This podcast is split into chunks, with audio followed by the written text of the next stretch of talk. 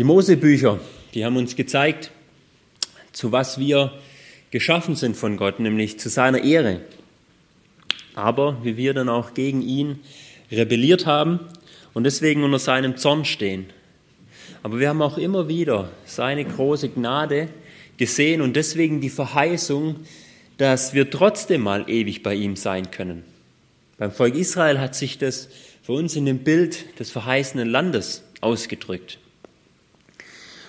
Das Buch Josua hat uns dann letzte Woche gezeigt, äh, diesen geistlichen Kampf gezeigt, ja, nämlich die Verheißung des Landes einzunehmen und was es dazu braucht. Und jetzt im Buch Richter ist das Volk im verheißenen Land und es geht dann leider um ihre wachsende Verdorbenheit und dass sie eben dadurch einen Retter benötigen. Ganz kurz also als Hintergrund zu dem Buch oder zur Richterzeit. Die Richterzeit, sie fängt mit dem Tod Josuas und den damals lebenden Ältesten, fängt die Richterzeit an und endet dann mit der Krönung von Saul zum König. Es beschreibt also die Zeit, in der Israel aus Ägypten auszog, ja, durch, Jose, äh, durch Mose und Josua und zu, bis zu der Zeit, in der Israel einen König bekam. Und das war eine Zeit, in der Israel dann keinen so einen großen Führer hatte, wie einen König oder damals auch Mose und Josua. Ja, allein Gott war ihr großer Führer. Wann genau so diese Zeit war das, und, und wie so auch die biblischen Zeitangaben zu verstehen sind, das ist nicht immer ganz einfach. Aber so wahrscheinlich ist es so die Zeit von 1350 bis 1050 vor Christus. Also so ungefähr 300 Jahre umfasst diese Richterzeit. Vielleicht mache ich dann in den nächsten Bibelstunden auch mal so eine, äh, ja, so eine bisschen Zeitskala, dass man das ein bisschen auch visuell vor Augen hat, wenn wir dann auch so langsam dann in die Königszeit kommen. Aber so ganz grob äh, 300 Jahre haben wir hier. Wer das Buch geschrieben hat, ist erstmal unbekannt. Ja, weil es steht einfach nicht im Buch drin, beziehungsweise steht auch nicht in der Bibel drin. Die jüdische Tradition hat es dem Samuel zugeschrieben, wie auch das Buch Ruth, dass er die beiden geschrieben hat. Ähm, aber von der Zeit her kann man es ziemlich klar einordnen. Ja, es muss so circa um die Zeit von 1050 bis so ungefähr 1000 irgendwann in den 50 Jahren rum geschrieben worden sein. Also entweder so während der Regierungszeit von Saul oder so am Anfang der Regierungszeit von dem David. Weil es gibt so einen wiederholenden Satz, der kommt ab und zu vor und der heißt, in jenen Tagen gab es, gab es keinen König in Israel. Das kommt äh, viermal vor in dem Richterbuch, dass es keinen König gab. Aber es wird schon geschrieben äh, von dem König. Das heißt, es ist ziemlich wahrscheinlich, dass es in der Königszeit geschrieben wurde, dieses Buch. Aber in Kapitel 1, Vers 21 wird gesagt, dass zur heutigen Zeit, also als es geschrieben wurde, die Jebusiter noch in Jerusalem gewohnt haben. Und wir wissen, David hat sie äh, in den ersten sieben Jahren seiner Regierung hat er die Jebusiter ausgerottet aus äh, Jerusalem oder zumindest vertrieben. Ja, also irgendwann dazwischen, zwischen dem, dem ersten König und auch, dass David es eingenommen hat, wird dieses Buch geschrieben worden sein. Von dem her macht es durchaus Sinn, Samuel als Autor anzunehmen, auch wenn jetzt die Bibel das nirgends sagt, dass er das geschrieben hat. Wahrscheinlich hat er es mit dem Buch Ruth zusammen irgendwann kurz vor seinem Tod äh, noch geschrieben. Vielleicht ist der ein oder andere Satz noch im Nachhinein dazugefügt worden. Zumindest Kapitel 18, Vers 30 macht so den Anschein, was, wo es wahrscheinlich um die Wegführung des Nordreiches nach äh, Assyrien ging. Und das wurde so circa 730 ist es geschehen. Wie auch immer es genau war, wir wissen es nicht mehr. Für uns, es gilt eines, und das wissen wir, es ist Gottes Wort. Ja, Gottes verbindliches Wort. Und so wollen wir es auch annehmen. Das ist entscheidend für uns. Aber wenn es wahrscheinlich Samuel geschrieben hat, warum hat er es geschrieben? Was, was war so seine Intention dabei? Wieso hat auch der Heilige Geist ihn dazu angeleitet? Da will ich kurz so den, den Inhalt oder die groben Themen uns aufzeigen, wieso oder ja, was als grobe Themen vorkommt und wieso äh, dieses Buch dann auch wahrscheinlich geschrieben wurde. Und das sind auch so Themen, wenn ihr dann das Buch durchlest, auf die ihr ein bisschen achten könnt, dann habt ihr schon mal so eine, so eine grobe Linie, äh, um was es äh, geht.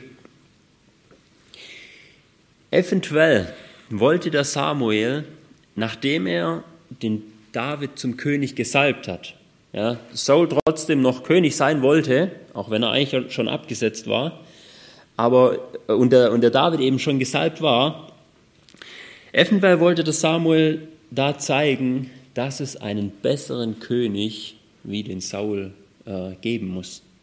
Ja, und zwar ein König, der aus dem Stamm Juda kommt. Das Buch Richter fängt nämlich genau da an, dass Juda die Initiative ergreift, dass Juda anfängt und es endet damit, dass es, dass es uns den schlimmsten Stamm aufzeigt, nämlich den Stamm Benjamin. Und das war der Stamm, aus dem der Saul kam. Ja, das Buch endet in Kapitel 19 bis 21 mit dem Stamm Benjamin und einer großen, großen Sünde von ihnen. Und auch Abimelech, das war einer von den Richtern, der Sohn von Gideon, der sich ja selber zum Richter und zum König ausgerufen hat, er ist auch so eine Person, die sehr an den Saul erinnert. Ja, die haben so einiges gemeinsam, wenn man die mal gegenüberstellt. Ja, die bekommen beide von Gott einen bösen Geist geschickt, der sie plagt. Und zum Schluss töten sie sich auch beide selber. Es sind beides keine guten Anführer, ja, keine guten Richter oder Könige. Und wir haben eigentlich immer wieder so diese Aussage durch das ganze Buch hindurch, es braucht einen besseren Anführer, einen besseren König. Und den, den finden wir dann eben in David. Ja, das Buch äh, Ruth steht da noch dazwischen. Ja, zwischen dem, dass David kommt in, in 1 Samuel und auch äh, hier dem Buch Richter. Und das Buch Ruth zeigt uns dann auch die Stammlinie auf, woher der David denn kommt zeigt uns seine Herkunft auf. Also das könnte eventuell der Grund sein, warum Samuel das geschrieben hat, um uns da hinzuführen. Es braucht jemand Besseren. Aber das Buch Richter zeigt auch deutlich auf, dass es nicht nur einen besseren König braucht, sondern es braucht auch ein besseres Priestertum. Weil von den Priestern wird in dem Buch fast gar nichts gesagt. Es wird von circa 300 Jahren geschrieben und wir lesen fast nichts von den Priestern.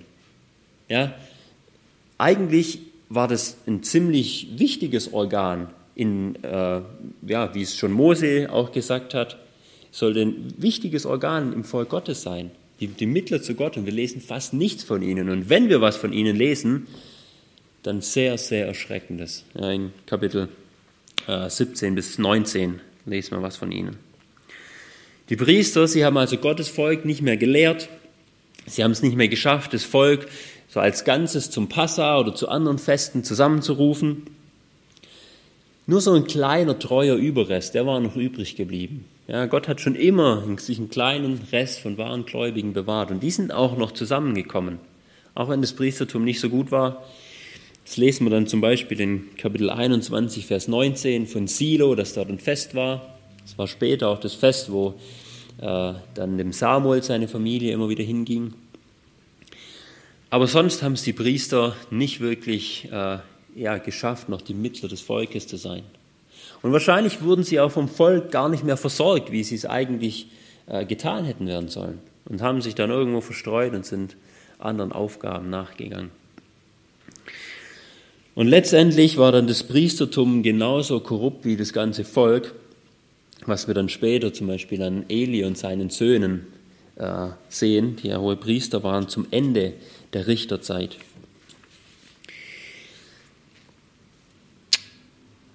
Aber das Buch Richter zeigt uns nicht nur die Verdorbenheit von den Anführern und von den Priestern, sondern es zeigt uns auch noch die Verdorbenheit vom ganzen Volk. Und das Volk Israel ist ja eigentlich so ein Beispielvolk für uns Menschen. Ja, da greift sich Gott ein Volk raus und zeigt an diesem Volk, wie er mit uns Menschen handelt und wie wir Menschen sind und wie er ist.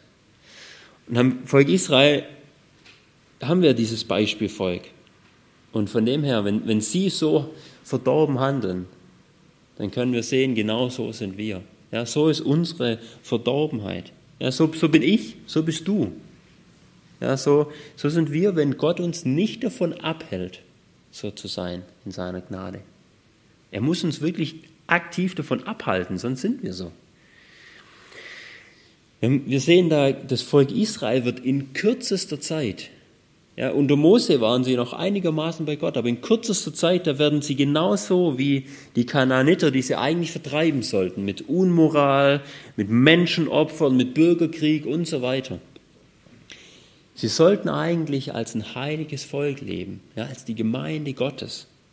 Aber die haben schlimmer gelebt wie die Welt.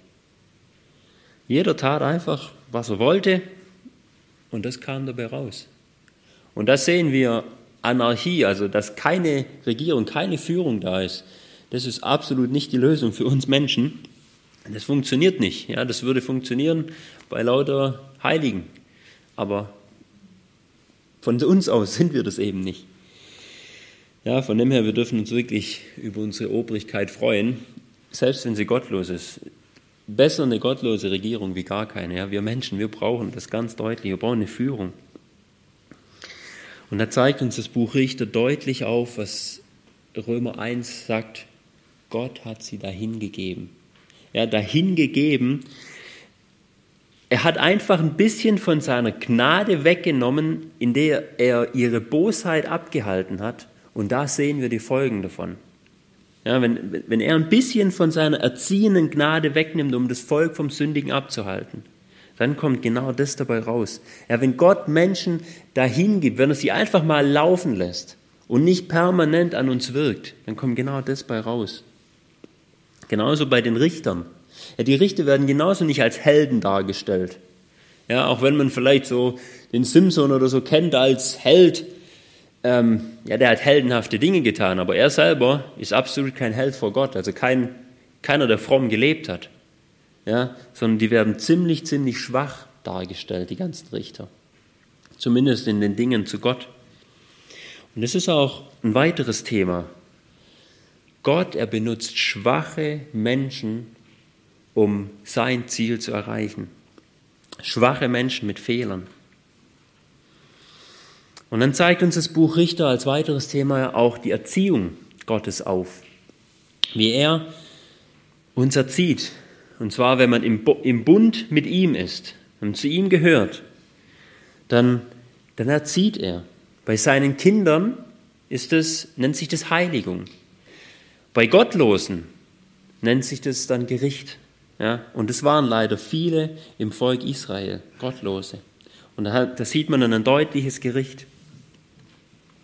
Und mit, mit diesem Ungehorsam, hat Israel sich also immer wieder Gericht auf, ähm, aufgeladen. Immer wieder selber schuld waren sie an diesem Gericht.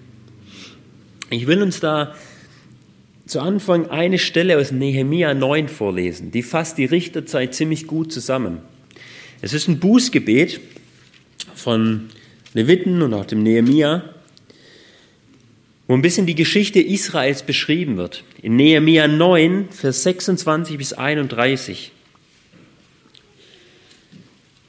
Es fasst uns gut zusammen, ja, wie, wie das Volk gottlos war und Gott es aber erzieht. Ab Vers 26. Aber sie, also Israel, sie wurden widerspenstig und empörten sich gegen dich, also gegen Gott. Und sie warfen dein Gesetz hinter ihren Rücken. Und sie brachten deine Propheten um, die als Zeugen gegen sie auftraten, um sie zu dir zurückzuführen. Um, und sie verübten große Lästerung. Da gabst du sie in die Hand ihrer Bedränger. Die bedrängten sie. Und zur Zeit ihrer Bedrängnis schrien sie zu dir, und du hörtest vom Himmel her und nach deiner großen Erbarmungen gabst du ihnen Retter. Man könnte auch sagen Richter. Die retteten sie aus der Hand ihrer Bedränger. Aber sobald sie Ruhe hatten, taten sie wieder Böses vor dir. Da überließest du sie der Hand ihrer Feinde, dass diese über sie herrschten, und sie schrien wieder zu dir um Hilfe, und du hörtest vom Himmel her und rettetest sie nach deiner Erbarmungen viele Male, und du tratest als Zeuge gegen sie auf, um sie zu deinem Gesetz zurückzuführen. Sie aber handelten vermessen und gehorchten deinen Geboten nicht, sondern sündigten gegen deine Rechtsbestimmungen, durch die der Mensch lebt, wenn er sie tut. Und sie zeigten eine störrische Schulter und verhärteten ihren Nacken und gehorchten nicht. Und du hattest Geduld mit ihnen viele Jahre und tratest als Zeuge gegen sie auf durch deinen Geist, durch das Wort deiner Propheten. Aber sie hörten nicht hin. Da gabst du sie in die Hand der Völker der Länder. Doch in deiner großen Erbarmungen hast du nicht ein Ende mit ihnen gemacht und sie nicht verlassen, denn ein gnädiger und barmherziger Gott bist du. Sie haben gesündigt. Gott hat sie ja, in die Hand von anderen gegeben. Aber dann haben sie zu ihm wieder gerufen. Leider oft nur äußerlich, aber sie haben Buße getan, äußerlich. Und Gott hat sie erhören und hat ihnen Retter oder Richter geschickt, die ihnen dann geholfen haben. Und dann wird hier noch das letzte große Thema äh, ähm, ja, auch angerissen, nämlich die Gnade Gottes. Gottes große Gnade und Treue. Ja, die Israel nicht verloren gibt, trotz 300 Jahre Rebellion. Ja, er, er sandte trotzdem Retter. Er half ihnen, er vergab ihnen und so weiter. Und wenn er das schon bei Gottlosen tat, was meint ihr, wie viel mehr bei uns, die wir durch Christus geheiligt sind?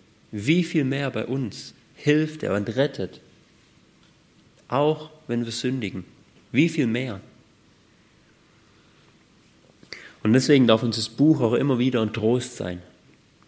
Bevor wir jetzt so einen Überflug über das Buch machen, will ich es noch kurz gliedern, euch ähm, ja, so die grobe Struktur aufzeigen.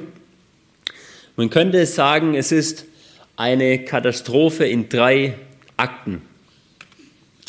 Ja, und zwar zuerst mal wird uns in Kapitel 1 bis 3, Vers 6 die militärische, der militärische und geistliche Niedergang Israels aufgezeigt. Dann haben wir so den Hauptteil, das ist dann Kapitel 3 bis 16, das sind die sieben Zyklen des Niedergangs der Richter. Und im dritten Akt haben wir noch in Kapitel 17 bis 21 den Niedergang des Volkes. Ja, also zuerst mal den, den Niedergang von Israel, dann von den Richtern und dann auch von den einzelnen Leuten im Volk. Wird immer, immer tiefer, wird uns dieser Niedergang berichtet.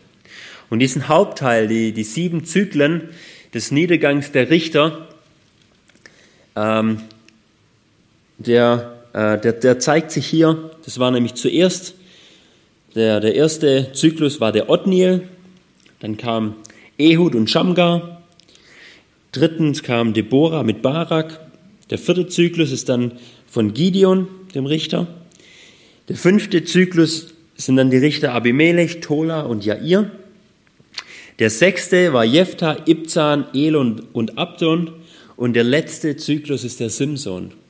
Und diese Zyklen erkennt man daran, dass immer wieder eingeleitet wird mit folgenden Worten.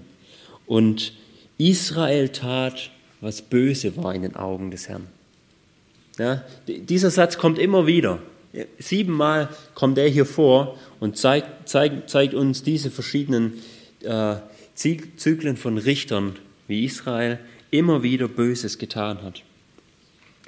Also lasst uns das äh, grob anschauen Ah, nee, Entschuldigung, ich habe noch eins vergessen, und zwar den, äh, den dritten Teil, den Niedergang des Volkes. Der gliedert sich auch wieder in zwei Dinge. Und zwar einmal Kapitel 17 und 18 ist der religiöse Verfall durch das Loslassen des Bundes mit Gott. Und dann 19 bis 21 ist der moralische Zerfall durch das Loslassen des Bundes untereinander. Erst weg von Gott, dann weg voneinander innerhalb von Israel. Dann starten wir jetzt diesen Überflug über das Buch und starten mit dem ersten Akt, nämlich dem militärischen und geistlichen Niedergang Israels. Das Kapitel 1, Vers 1 bis 3, Vers 6. Vers 1 fängt nämlich wieder direkt bei dem Buch Josua an. Dort, wo das Buch Josua endete, beginnt das Buch Richter. Man kann es wirklich nahtlos weiterlesen. Es beginnt ja damit, und es geschah nach dem Tod Josuas. Ähm, das sollte man eigentlich mehr so als eine Überschrift über dieses Buch lesen, ja, was nämlich jetzt nach Josua äh, passiert ist, dass es das ganze, eine Überschrift über das ganze Buch sein soll. Denn was noch in Kapitel 1 kommt, äh, fasst eigentlich nochmal so die Ausgangssituation zusammen und sind äh, Ereignisse, die noch während Josua stattgefunden haben. Ja, von dem her, dieser erste Satz bezieht sich eher auf das ganze Buch, wie noch auf Kapitel 1, wo Josua wahrscheinlich noch gelebt hat. Nachdem nämlich Israel in das verheißene Land einmarschiert ist und diese Armeen von den sieben Nationen besiegt hat, da hatten sie den Feinden zwar das Rückgrat gebrochen, aber sie eben noch nicht komplett vernichtet, so wie es Gott wollte. Ja, diese Völker, die lebten noch verstreut im ganzen Land. Ja, vielleicht ein bisschen kleiner, nicht mehr als große Nation, aber noch kleiner lebten die überall. Israel hatte nur ihre große Armee besiegt. Und dann sagt Gott damals noch zu Josua, jetzt verteilt das Land an die einzelnen Stämme und jeder soll in seinem Gebiet die Feinde vernichten und ausrotten, soll sie mit dem Bann belegen. Und sie haben so gemacht, ja, sie haben das Gebiet verteilt und haben auch angefangen, noch die restlichen Völker auszurotten. Aber dann gibt es ein immer wieder gleiches Muster. Das haben wir letztes Mal im Buch Richter, äh, im Buch Josua schon gesehen. Da, wird, da fängt nämlich so eine Reihe an von sich immer wiederholenden Sätzen. Und die setzt sich hier im Buch, Buch Richter fort.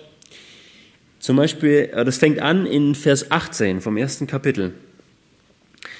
Heißt es doch, nahm Juda Gaza und sein Gebiet nicht in Besitz, ebenso Aschkelon und so weiter. Dann Vers 21. Aber die Söhne Benjamin vertrieben nicht die Jebusiter und so weiter. Vers 27. Manasse vertrieb nicht und so weiter. Vers 29. Ephraim vertrieb nicht die Kanaaniter und so weiter. Vers 30. Sebulun vertrieb nicht. Vers 31. Asser vertrieb nicht. Vers 33. Und Naphtali vertrieb nicht die, die Bewohner von. Und so, so geht es weiter. Ja, ein Teil von den Völkern konnten sie immer nicht vertreiben, sondern haben entweder dann so mit ihnen zusammengelebt, ja, dass die jetzt keinen Aufstand mehr gemacht haben, weil sie gemerkt haben, okay, Israel ist stärker wie wir, aber sie können uns halt doch nicht verdrängen, wir können doch hier leben. Oder sie haben sie dann immer mehr auch zu Zwangsarbeitern gemacht. Aber sie haben nicht den Bann an ihnen vollstreckt, den Gott gefordert hat. Und dann kommt noch das Letzte, von, von dieser Reihe und das ist Vers 34 und das ist so der Höhepunkt.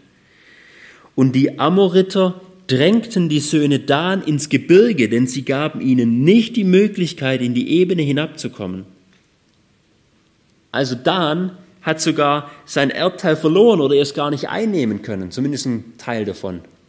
Also die haben nicht nur die Amoriter nicht verdrängen können, sondern nicht mal ihr Land haben sie einnehmen können. Und deswegen sehen wir dann in Kapitel 18, was sie dann getan haben, wozu wir hoffentlich später dann noch kommen. Also immer ein Teil haben sie nicht eingenommen.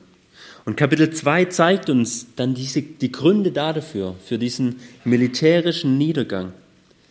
Zwar die Gründe sind ein geistlicher und moralischer Niedergang. Das zeigt uns Kapitel 2. Es kommt nämlich ähm, ein, der Engel des Herrn kommt zu Israel. Und wir wissen, wissen, der Engel des Herrn, das ist Jesus selber. Bevor er als Mensch kam, kam er auch immer mal wieder verkleidet als Engel. Ich lese uns die ersten vier Verse von Kapitel 2. Und der Engel des Herrn kam von Gilgal herauf nach Bochim. Und er sprach, ich habe euch aus Ägypten herausgeführt und euch das Land, in das Land gebracht, das ich euren Vätern zugeschworen habe. Und ich sagte, ich werde meinen Bund mit euch nicht brechen in Ewigkeit. Und ihr, ihr sollt keinen Bund mit den Bewohnern dieses Landes schließen. Ihre Altäre sollt ihr niederreißen. Aber ihr habt meiner Stimme nicht gehorcht. Was habt ihr da getan? So habe auch ich gesagt, ich werde sie nicht mehr vor euch vertreiben so werden sie euch zu Geiseln für eure Seiten werden und ihre Götter werden euch zur Falle werden. Und es geschah, als der Engel des Herrn diese Worte zu den Söhnen Israel geredet hatte, da erhob das Volk seine Stimme und weinte. Gott sagte ihnen, ihr habt die Bündnisse mit den Bewohnern geschlossen, obwohl ihr es nicht solltet. Ja, und ihre Altäre habt ihr nicht niedergerissen. Das heißt, sie bestehen lassen und früher oder später haben sie dann darauf diesen Götzen geopfert. Ja, das heißt, sie sind von Gott abgefallen. Das ist der Grund, wieso sie militärisch das Land nicht ganz einnehmen konnten. Vers 4 redet ja dann, dass sie weinten, ja, scheinbar Buße getan haben. Aber der Rest des Buches zeigt, das war keine echte Buße. Das war nur vordergründig. Ich lese noch die weiteren Verse, Vers 6 bis 10 wo dann vom Tod Josuas beschrieben wird. Josua entließ das Volk und die Söhne Israel gingen hin, jeder zu seinem Erbteil, um das Land in Besitz zu nehmen. Und das Volk diente dem Herrn alle Tage Josuas und alle Tage der Ältesten, die nach Josua noch länger lebten, die das ganze große Werk des Herrn gesehen hatten, das er für Israel getan hatte. Dann starb Josua, der Sohn des Nun, der Knecht des Herrn, 110 Jahre alt. Und sie begruben ihn im Gebiet seines Erbteils im Timnahen Heeres auf dem Gebirge Ephraim nördlich vom Berg Gaasch. Und auch jene ganze Generation wurde zu ihren Vätern versammelt. Und eine andere Generation kam nach ihnen auf, die den Herrn nicht kannte und auch nicht das Werk, das er für Israel getan hatte. Die alte Generation, die in das Land gekommen war, Sie war in ihrem Herzen zum größten Teil auch gottlos. Und trotzdem haben sie noch äußerlich einigermaßen fromm gelebt, ja, unter der Führerschaft von früher Mose, dann Josua. Aber sie haben völlig versagt, ihren Kindern das Wesen Gottes und seine Taten weiterzuerzählen. Ja? Hier hieß es, die Generation kannte den Herrn und sein Werk nicht, die dann kam. Und da, liebe Eltern, Passt da auf. Ja, lehrt eure Kinder, wer Gott ist und zu was er imstande ist, ja, was für Taten er tut, sodass dann eure Kinder nicht auf sich selber vertrauen, sondern eben allein auf ihn.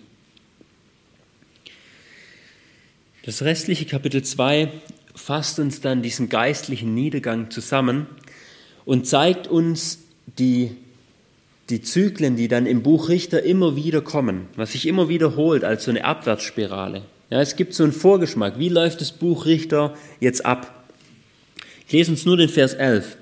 Da heißt es, da taten die Söhne Israel, was böse war in den Augen des Herrn und dienten den Baalim. Ja, mit diesen Worten, da fängt so ein neuer Zyklus immer wieder an. Sie taten, was böse war. Und das wird uns jetzt hier zusammengefasst. Nicht an einem konkreten Beispiel, sondern so zusammenfassend. Wird uns folgender Ablauf gezeigt, der jetzt sich durch das ganze Buch durchzieht. Und zwar, Israel wendet sich von Gott ab, daraufhin züchtigt Gott sie, indem er zum Beispiel militärische Niederlagen gibt oder wirklich sie auch anderen Völkern unterwirft. Dann Israel, sie bitten Gott um Rettung und er schickt ihnen tatsächlich Rettung durch einen Richter, ja, der sie dann wieder von den Feinden rettet und zum Schluss, das Land hat Ruhe von den Feinden, solange der Richter gelebt hat. Aber dann geht die ganze Geschichte wieder von vorne los. Sobald der Richter tot war, ging, haben sie wieder gesündigt. Nur noch schlimmer wie davor. Und das Ganze hat wieder von vorne angefangen. Und so ist es eine immer fortführende Abwärtsspirale, die uns jetzt siebenmal gezeigt wird. Ja, wenn der Richter tot war, dann war die äußerliche Autorität weg. Und dann, dann hat sich so der wahre Charakter des Volkes gezeigt. So gedacht, die aktuelle Zeit, mit ja, auch den Corona-Verordnungen ähm, ja, und auch Einschränkungen, die wir haben. Die kann auch so eine Zeit sein. Teilweise ist der äußere Zwang weg, hier in die Gemeinde vor Ort zu kommen. Ja, weil so bei unserer Gemeindehausgröße dürfen wir circa 100 Leute hier reinlassen mit Abstand. Das heißt, es können nicht alle kommen und daheim im Livestream ist sowieso bequemer. Das kann wirklich so eine, so eine Abwärtsspirale auch werden. Wenn das Ganze wieder aufgehoben wird, was es ja hoffentlich bald wird, dann zeigt sich's.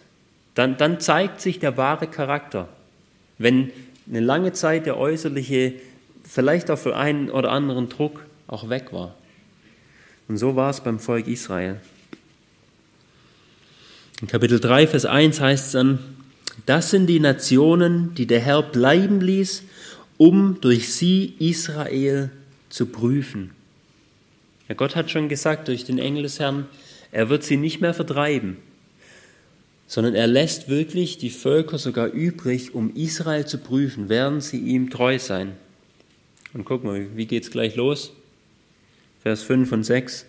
Und die Söhne Israel wohnten mitten unter den Kanaanitern, Hethitern, Amoritern, Peresitern, Hevititern und Jebusitern. Und sie nahmen sich deren Töchter als Frauen und gaben ihre Töchter deren Söhne und dienten ihren Göttern. Völlig versagt. Prüfung durchgefallen. Ja. So geht's gleich los. Und, und so gehen jetzt diese sieben Zyklen. Ja. Das Buch Richter zeigt uns jetzt siebenmal, wie das Ganze ablief durch die verschiedenen Richter. Und das ist so der Hauptteil des Buches, Kapitel 3 bis Kapitel 16. Siebenmal Kapitel 2, Vers 11 bis 23 läuft jetzt ab. Dazu muss man wissen, dass die Richter höchstwahrscheinlich nicht alle nacheinander waren, sondern manche auch zeitlich gleich waren. Ja, und auch nicht immer äh, Richter über ganz Israel waren. Das waren eher so zur, ähm, ja, zerstreute und teilweise dann sogar auch ähm, ein bisschen verfeindete ähm, Stämme, sondern die waren manchmal vielleicht über ein Gebiet oder nur über einzelne Stämme Richter. Was ist ein Richter? Dieses hebräische Wort, das bedeutet richten oder auch retten. Von dem her, es waren jetzt keine klassischen Richter, wie sie bei uns so im Gericht sitzen und Recht sprechen.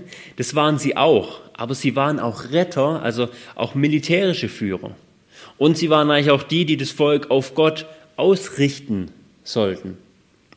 Also eigentlich so diese, diese Ämter haben sie alle so ineinander ähm, äh, inne gehabt.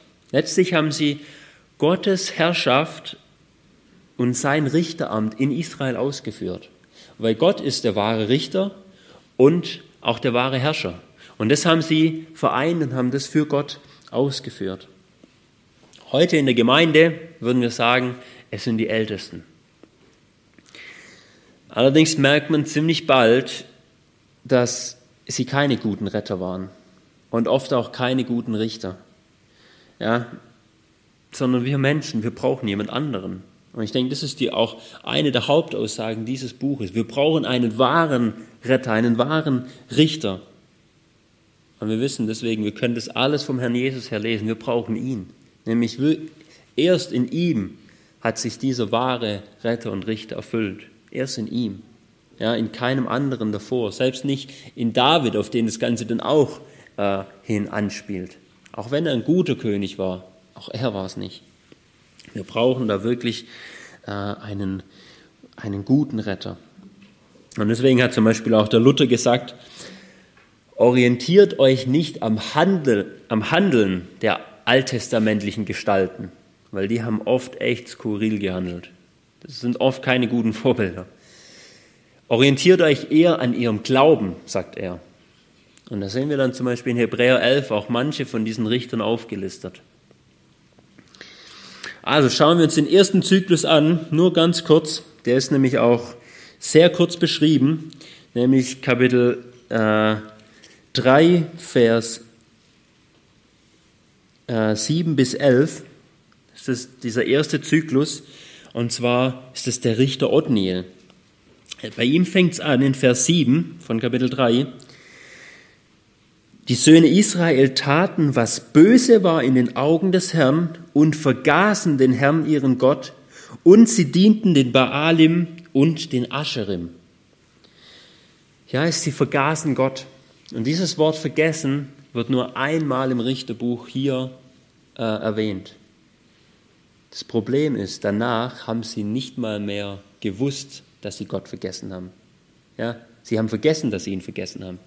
So weit war es schon mit ihnen gekommen. Hier haben sie es wenigstens noch, noch vergessen. Sie hatten es mal gewusst. Bei dem Othniel, da ist noch nicht, äh, ja, noch nicht dramatisch. Äh, bei ihm heißt es dann in Vers 11, das Land hatte 40 Jahre Ruhe. Ja, unter ihm gab es noch Ruhe. Ja, er war noch, äh, noch ein treuer Richter, da hatte das Land noch Ruhe. Der zweite Zyklus ist dann Vers 12 bis 31. Das ist der Richter Ehud und der Richter Shamgar. Der eine hat seinen, seine Feinde mit einem zweischneidigen Schwert besiegt. Vielleicht kommt uns das bekannt vor. Wer noch seine Feinde mit einem zweischneidigen Schwert besiegt, ist nämlich unser Herr Jesus mit dem Wort Gottes. Und der andere, der Shamgar, hat die Philister mit einem Viehtreiberstock erschlagen. Ich will gar nicht so genau auf die einzelnen Geschichten eingehen. Ich denke, äh, ihr kennt sie, sonst könnt ihr sie nachlesen. Ich will immer so ein bisschen nur auf die Hauptaussagen eingehen und wie es sich so langsam immer ähm, ja, mehr in, ins Schlechte verwandelt. Da geht es nämlich gleich los im dritten Zyklus, das ist nämlich äh, die Deborah, die ja den Heerführer Barak hatte. Also er war nicht der Richter, sondern sie war die Richterin und er der Heerführer. Da sehen wir gleich eine Frau musste Richterin sein in Israel. Wahrscheinlich hat sie einfach kein vernünftiger Mann mehr gefunden. Und das ist echt traurig. Selbst der Heerführer, der Barak, ja, der ein Heer anführen soll, ein Soldat, das war ein richtiger Angsthase, der den Glauben von der Deborah gebraucht hat, ja, dass sie mitgeht. Ja, sie musste ihn bei der Hand nehmen, dass er überhaupt in den Krieg zieht. Also da hat es wohl wirklich keine gescheiten Männer mehr gehabt. Die Deborah, die wird manchmal so als ein Beispiel genommen, äh, dass ja auch Frauen also in der Gemeinde lehren können oder, oder, oder allgemein leiten sogar. Ähm, weil sie ja hat ja hier Israel gerichtet, angeführt. Aber hier wird uns wirklich eine Ausnahme gezeigt. Sie ist die einzige Berufene zu einer Führung in Israel. Es gab noch ein paar andere Frauen, keine Handvoll, aber ein paar andere, die hatten auch eine Führung in Israel. Aber die haben sich immer selber dazu erhoben und sind auch immer dafür bestraft worden. Die Deborah ist die einzige Berufene dafür, für ein leitendes Amt in Israel. Und von dem her zeigt es eigentlich genau das Gegenteil, nämlich, dass diese Ausnahme hier die eigentliche Regel, Regel bestätigt. Und sehr interessant, wie Gott es dann so macht. In Hebräer 11 wird der Barak als der Glaubensheld aufgenommen und nicht die Deborah. So, obwohl er es eigentlich echt nicht war, gell? Eigentlich die Deborah hier so die große war, aber er wird aufgenommen, sie gar nicht erwähnt. Aber Gott hat sein Volk dadurch gedemütigt. Ja, einmal, dass es keinen guten Mann als Richter gab und er hat auch die Feinde gedemütigt, indem er sie durch die Deborah besiegt hat. Äh, und noch durch eine weitere Frau, nämlich durch die Jael, die ja dann den, äh, den Sisera, den Heerführer von den Feinden, mit einem Zeltpflock erschlagen hat. Also wirklich so eine doppelte Demütigung, die Gott hier äh, gibt. Der vierte Zyklus ist dann der Gideon, das Kapitel 6, Vers 1 bis Kapitel 8, Vers 32. Da fängt es wirklich schon so an, dass die Richter schlimm werden. Es fängt nicht schlimm an. Gideon startet gut. Ja, er reißt den Götzen Baal und die Aschera von seinem Vater nieder, als Gott ihm das sagte. Er lässt von Gott seine Armee von 32.000 Mann auf 300 schrumpfen und besiegt damit ein Heer von 135.000 Medianitern. Also, auch wenn er wirklich diese Zeichen gebraucht hat von Gott, er hat ihm dann geglaubt, er hat Gott geglaubt. Aber das zeigt nicht nur sein Glaube, sondern auch Gottes Macht und dass Gott durch Schwachheit äh, immer helfen will, seiner, seiner Gemeinde. So ein, so ein Prinzip, was auch im Richterbuch rauskommt, durch schwache Richter und durch fehlerhafte. Ja, und weiter, der Gideon, der will dann auch Gott herrschen lassen. Schaut mal in Kapitel 8, Vers 23. Als das Volk ihn dann zum König machen will, da sagt der Gideon, nicht ich will über euch herrschen, auch mein Sohn soll nicht über euch herrschen, der Herr soll über euch herrschen. Also das hört sich gut an, oder? Der hat wirklich gute Dinge getan, der Gideon. Aber dann kommt eben auch, dass er völlig anders reagiert hat. Er hat völlig ungestüm gegen äh, die eigenen Leute gehandelt, hat eine ganze Stadt von den eigenen Israeliten niedergebrannt und äh, hat damit geendet, dass er sich ein Ephod machte. Schaut mal in Vers 27. Dort steht, Gideon machte daraus, also er hat sich Schmuck eingesammelt und er machte daraus ein Ephod und stellte es in seiner Stadt auf, in Ophra.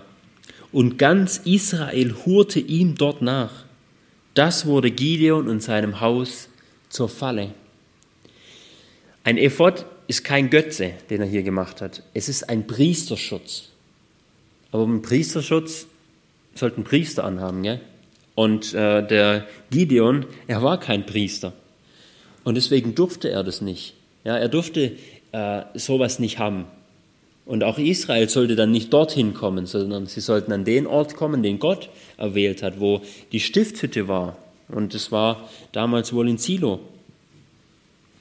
Von dem her wird das Ganze hier als Hurerei bezeichnet und als das, dass der Gideon sich selbst eine Falle gestellt hat.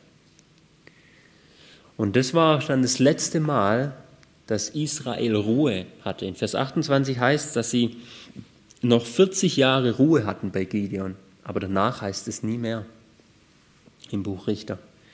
Also keine Ruhe mehr für Israel danach, weil auch dann die Richter immer schlimmer wurden. Dann kommen wir zum fünften Zyklus und es ist der Abimelech, der Tola und der Jair. Ich gehe nur kurz auf den Abimelech ein. Er war sein Sohn, den der Gideon mit einer Nebenfrau hatte. Also auch schon mal eine Sache, die nicht gut war. Aber dieser Abimelech hat dann alle seine Brüder, es waren 69, getötet bis auf einen. Ja, sodass er dann äh, eben herrschen konnte. Sein jüngster Bruder, der es überlebt hat, der stellt sich dann auf den Berg Garizim und spricht dort einen Fluch über den Abimelech und auch über die Stadt Sihim aus, die ihn als zum König krönen wollten. Wegen all dieser Morde hat er diesen Fluch ausgesprochen. Damals hat Josua, als er in das Land kam, von diesem Berg den Segen ausgesprochen. Und jetzt hat Fluch von dort verkündigt. Und es ist ein Bild dafür, der Segen Gottes, der war eindeutig weg. Jetzt war nur noch Fluch da. Ja, wenn schon ein Richter, der sich als Richter und König ausrufen ließ, so äh, gottlos handelt und ihn dann die Leute auch noch annehmen. Der, der sechste Zyklus ist dann der Jephthah, der Ibzan, der Elon und der Abdon. Das ist Kapitel 10, Vers 6 bis Kapitel 12, Vers 15. Ich gehe wieder nur auf den Jephthah ein, die anderen werden auch nur ganz kurz genannt. Nachdem die Richter und auch das Volk, das sehen wir dann zum Schluss, immer gottloser wurden, da hatte Gott irgendwann auch keine Lust mehr. Schauen wir in Kapitel 10. Das heißt in Vers 6, und die Söhne Israel taten weiter, was böse war, sie dienten in Baalim und so weiter, und sie verließen den Herrn und dienten ihm nicht. Und dann heißt es Vers 10 bis Vers 15, nachdem er sie wieder äh, ja, unterdrückt hatte durch Feinde und sie erziehen wollte, heißt es dann, da schrien die Söhne Israel zu dem Herrn um Hilfe und sagten, wir haben gegen dich gesündigt, weil wir unsere, unseren Gott verlassen und den Baalim gedient haben. Und der Herr sprach zu den Söhnen Israel, ist es nicht so? Von den Ägyptern und von den Amoritern und den Söhnen Ammon und den Philistern, von Sidon und Amalek und den Maonitern, die euch quälten.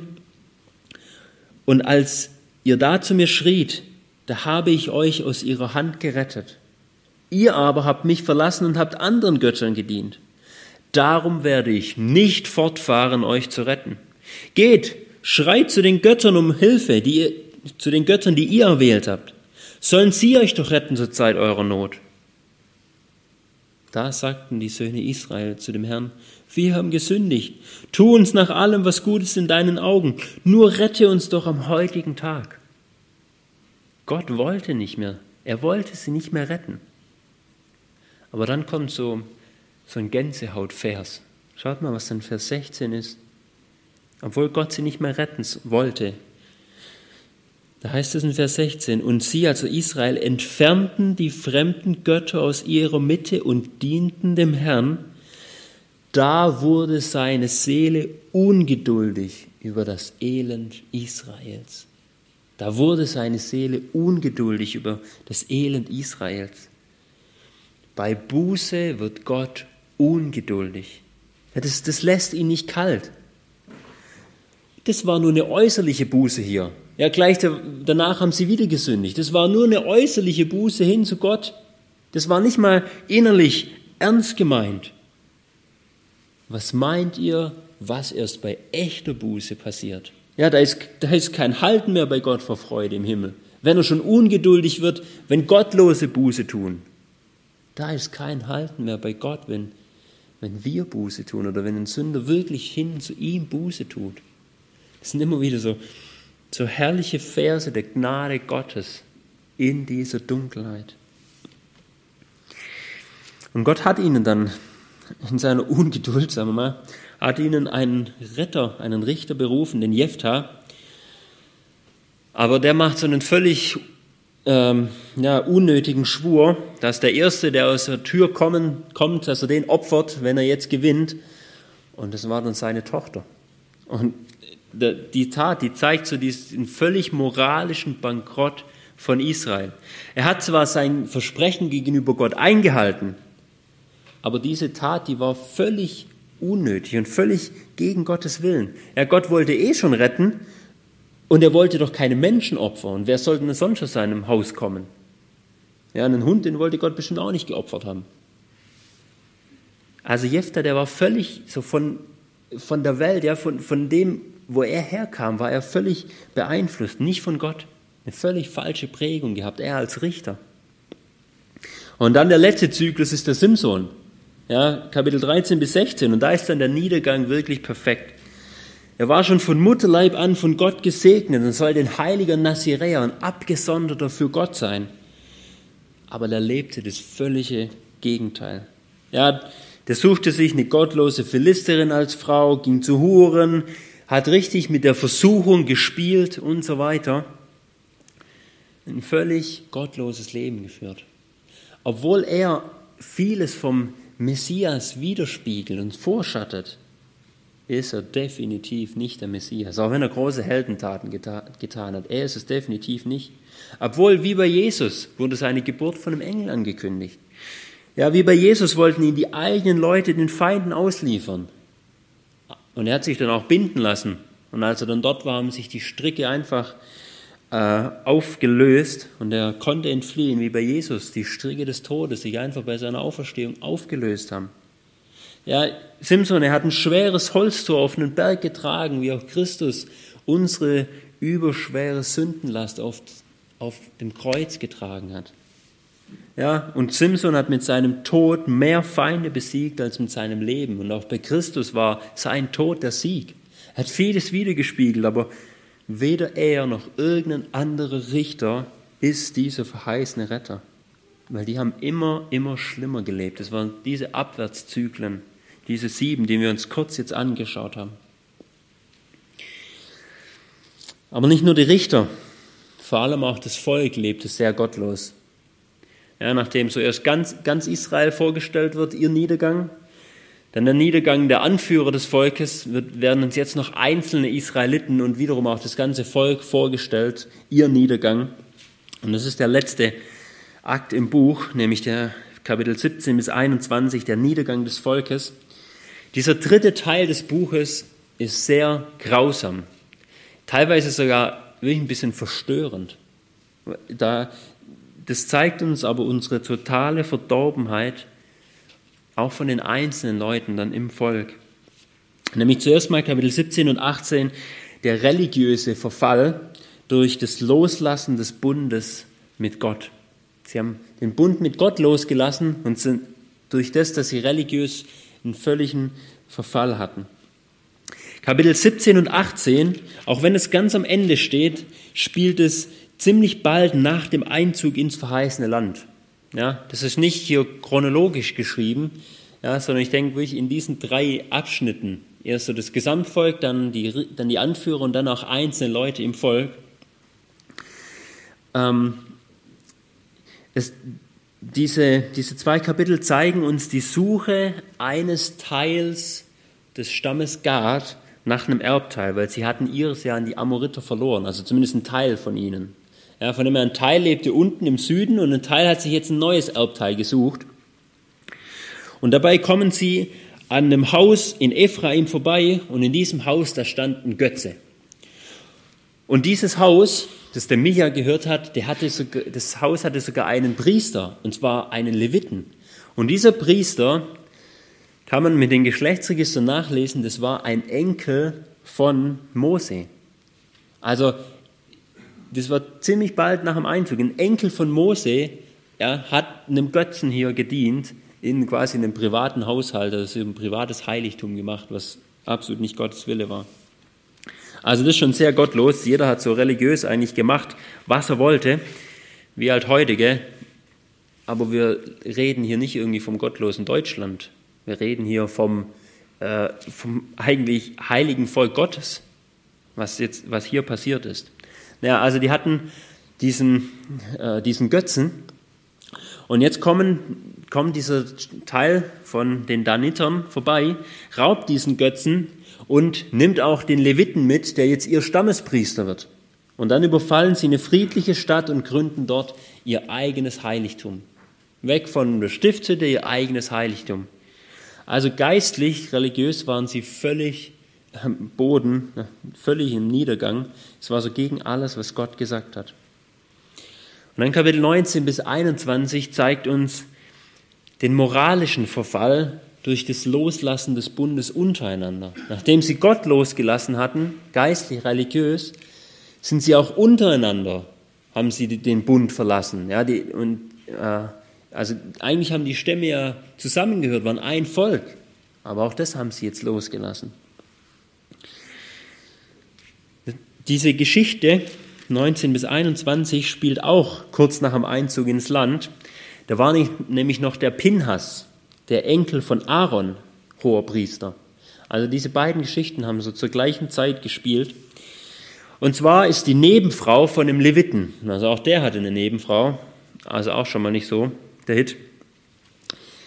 Vielleicht war es sogar der gleiche Levit, wir wissen es nicht genau. Äh, vielleicht war es wirklich dieser gleiche Levit wie aus der anderen Geschichte, der ja ein Enkel von, äh, ähm, ja auch aus, aus dieser Sippe war.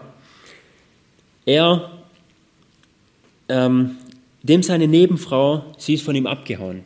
Wahrscheinlich war er kein guter Ehemann, keine Ahnung warum, sie ist abgehauen. Und nach vier Monaten, ja, also so sehr hat sie ihn gar nicht interessiert, nach vier Monaten, da zieht er los, um sie zurückzuholen. Und auf dem Rückweg, da übernachtet er dann nicht bei den Kanaanitern, die noch im Land waren, sondern er hat gesagt, nein, wir wollen nicht da, sondern lieber bei welchen aus unserem Volk. Und sie haben in Gibea, äh, in der Stadt von dem Stamm Benjamin, übernachtet.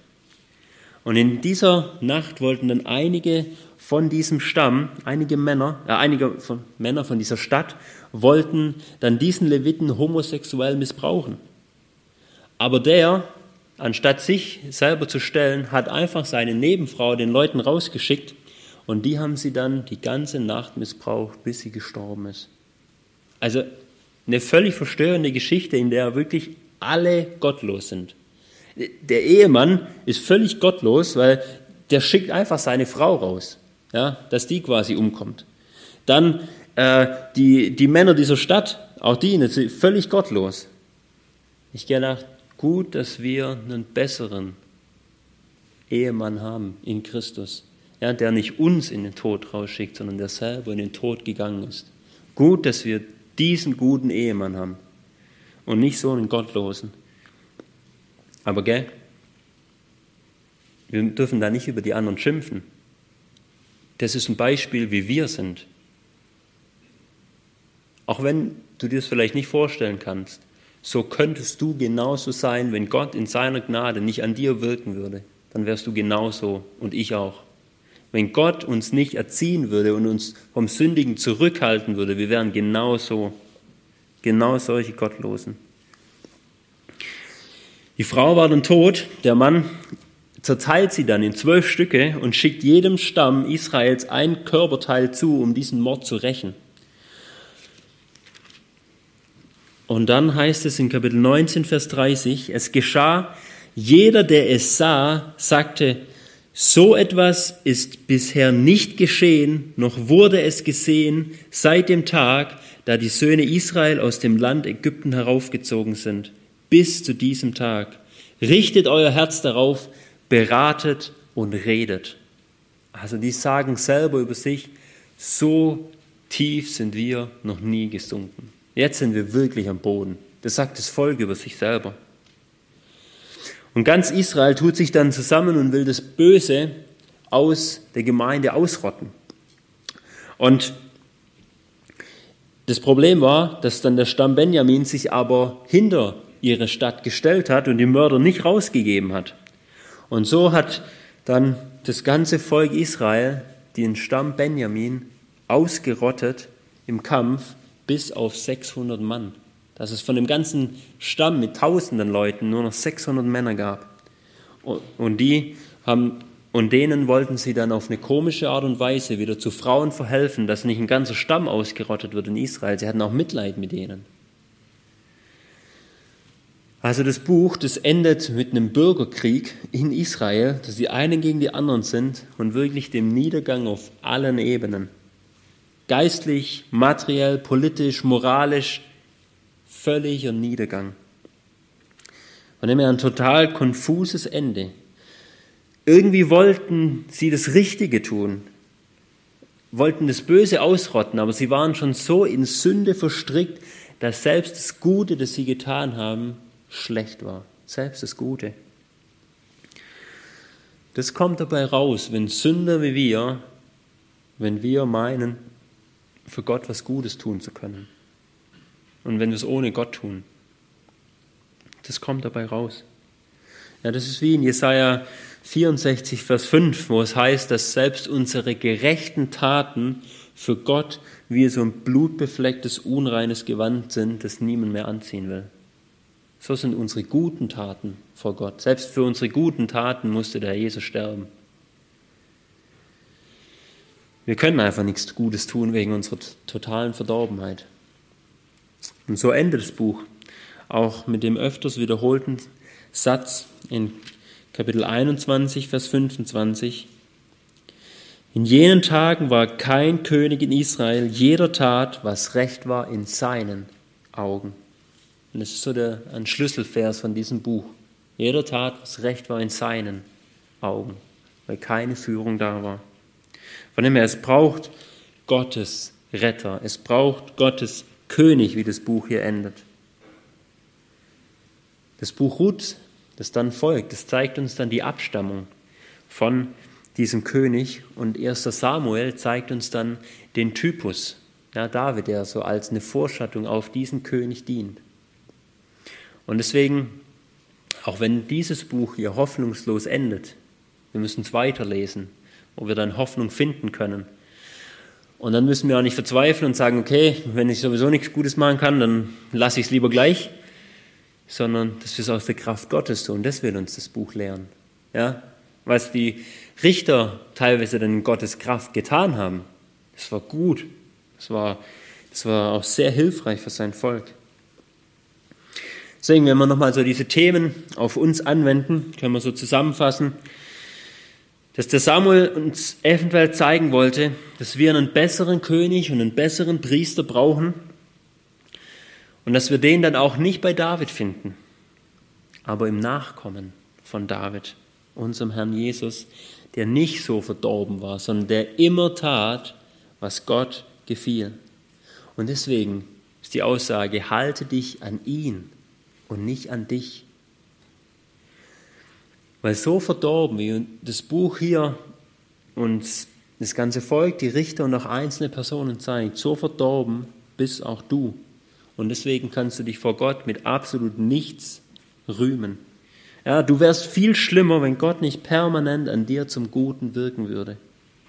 Deswegen vertraue nur auf Christus, ja, auf den König, der hier nicht da war. Vertraue nur auf ihn und verlass dich ja nicht auf dich selber.